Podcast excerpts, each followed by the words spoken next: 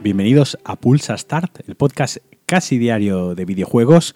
Y lo primero que quiero hablar, lo primero que quiero aclarar es que no voy a hablar más de The Last of Us Part 2. Varias personas me han escrito mensajes que si iba a comentar los vídeos de gameplay que hay por ahí, por, por, ya hay por internet, mucha prensa eh, incluida la prensa española, ya ha podido probar alguna demo y ha podido jugarlo, pero me he mantenido totalmente alejado de todos estos vídeos. Quien me conoce un poco sabe que soy eh, cero susceptible a los spoilers. Es una cosa que no me afectan, no me molestan. Me podéis contar el final de una película que yo, por suerte, la disfruto igualmente pero hay ciertos casos, hay ciertos eh, juegos en concreto y ciertas películas, pero bueno, me voy a centrar en los videojuegos en los que me gusta llegar totalmente virgen, me gusta saber lo menos posible y sobre todo ver el menor gameplay posible, que me diréis, bueno, pues si se han mostrado 10 minutos, que son 10 minutos dentro de una aventura de 14 horas, pues probablemente no son nada, tenéis toda la razón, pero también sé que hay mucha gente que me entenderá, hay mucha gente que se quiere llevar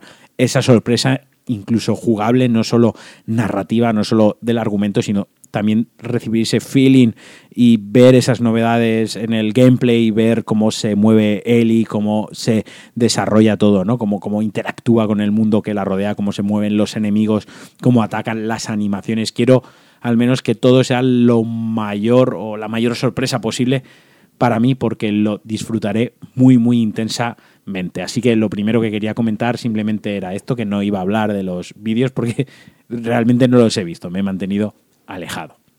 Y ahora algo importante, ahora algo muy muy guay, y es que PlayStation Now, el servicio este de streaming de juegos, suscripción de juegos de PlayStation, que tanto nos permite jugar a juegos de PlayStation 4 con descarga como a juegos, digamos, retro o retrocompatibles de anteriores consolas, ha bajado de precio a 9,99 euros al mes y además recibe GTA V, God of War y Uncharted 4.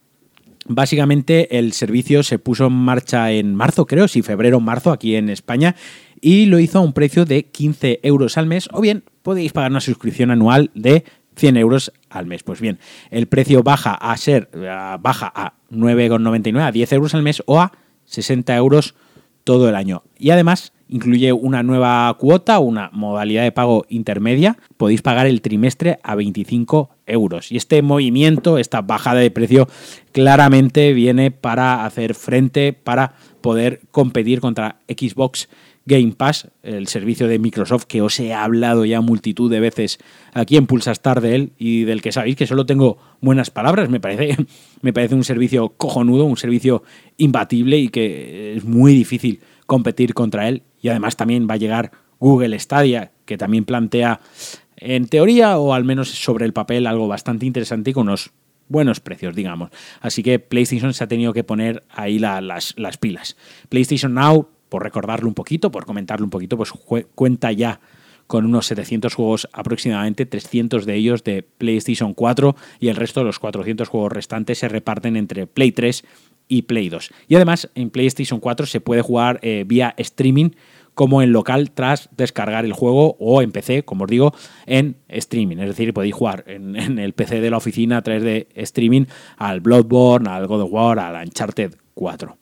Y a partir de ahora, además, aparte del catálogo que se irá ampliando mes a mes de forma permanente, es decir, se añadirán juegos que ya no saldrán del servicio, habrán algunos juegos que de manera exclusiva, algunos superventas, pues Royal Grande Auto 5, que estarán disponibles de manera temporal. Yo la verdad es que había pasado bastante del servicio, no le estaba haciendo mucho caso porque el precio me parecía algo caro y luego el tema de las descargas, que los juegos de PlayStation 2, PlayStation 3 eh, y demás, como que no acaba de verlo claro, pero con esta rebaja de, de precio y con un catálogo ya de 700 juegos y, si van ya a llegar triples A y van a llegar juegos ya de una envergadura muy muy grande, pues sí que me plantearía por lo menos pagar algún mes de vez en cuando cuando quiera probar alguno en concreto quiera jugar dos o tres juegos que crea que en un mes me los puedo acabar. Pero bueno, al final esto es beneficioso para nosotros. Creo que la lectura que hay que obtener de esto es que cuanta más competencia haya, más bajan los precios. El fanatismo en los videojuegos nunca es bueno. El fanatismo nunca es bueno en general, pero en los videojuegos en concreto, pues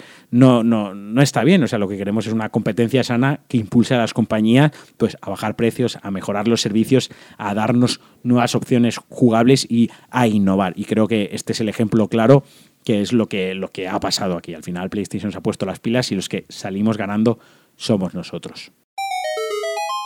Y otra cosa guay es que Destiny 2 empieza su nueva etapa. Destiny 2 renace esta vez como free to play y además estrena la expansión Bastión de Sombras. El popular o el famoso eh, shooter en primera persona que tiene toques de MMO, de shooter looter, de abrir cajitas, de recibir loot y, e ir farmeando loot, que es muy adictivo, se ha convertido en free to play.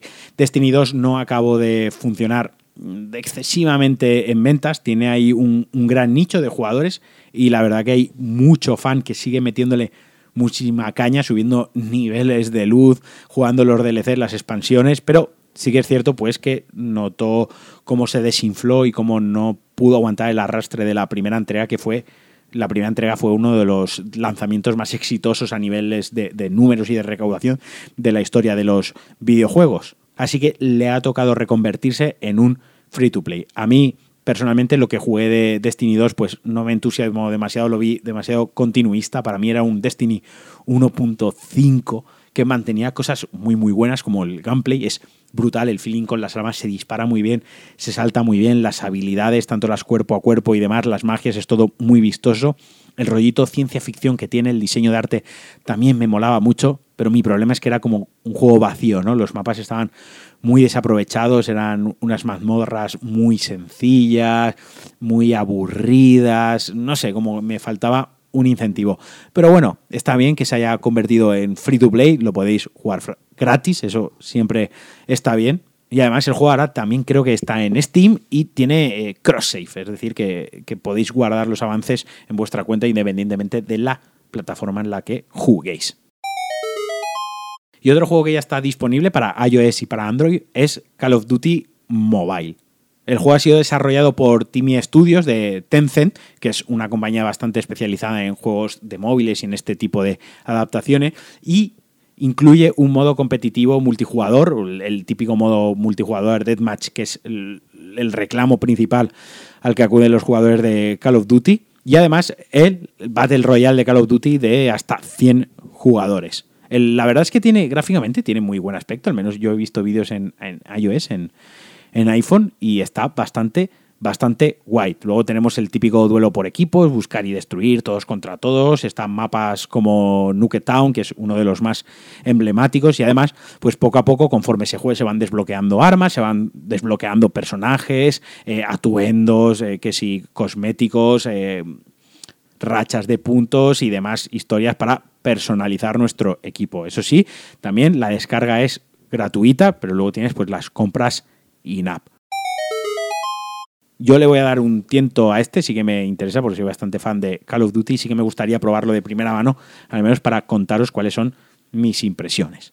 Y bueno, hasta aquí el Pulsa Start de hoy. Espero, como siempre, que os haya gustado. Como siempre, me podéis dejar vuestros comentarios tanto en Twitter, me podéis seguir en Instagram, me podéis seguir en redes sociales, me podéis seguir por la calle y me podéis comentar también en vuestras aplicaciones de podcast favoritas lo que os ha parecido el programa, si me queréis sugerir algo para futuros programas o lo que os apetezca. Así que os mando un fuerte abrazo y espero que paséis un día muy muy bueno. Adiós.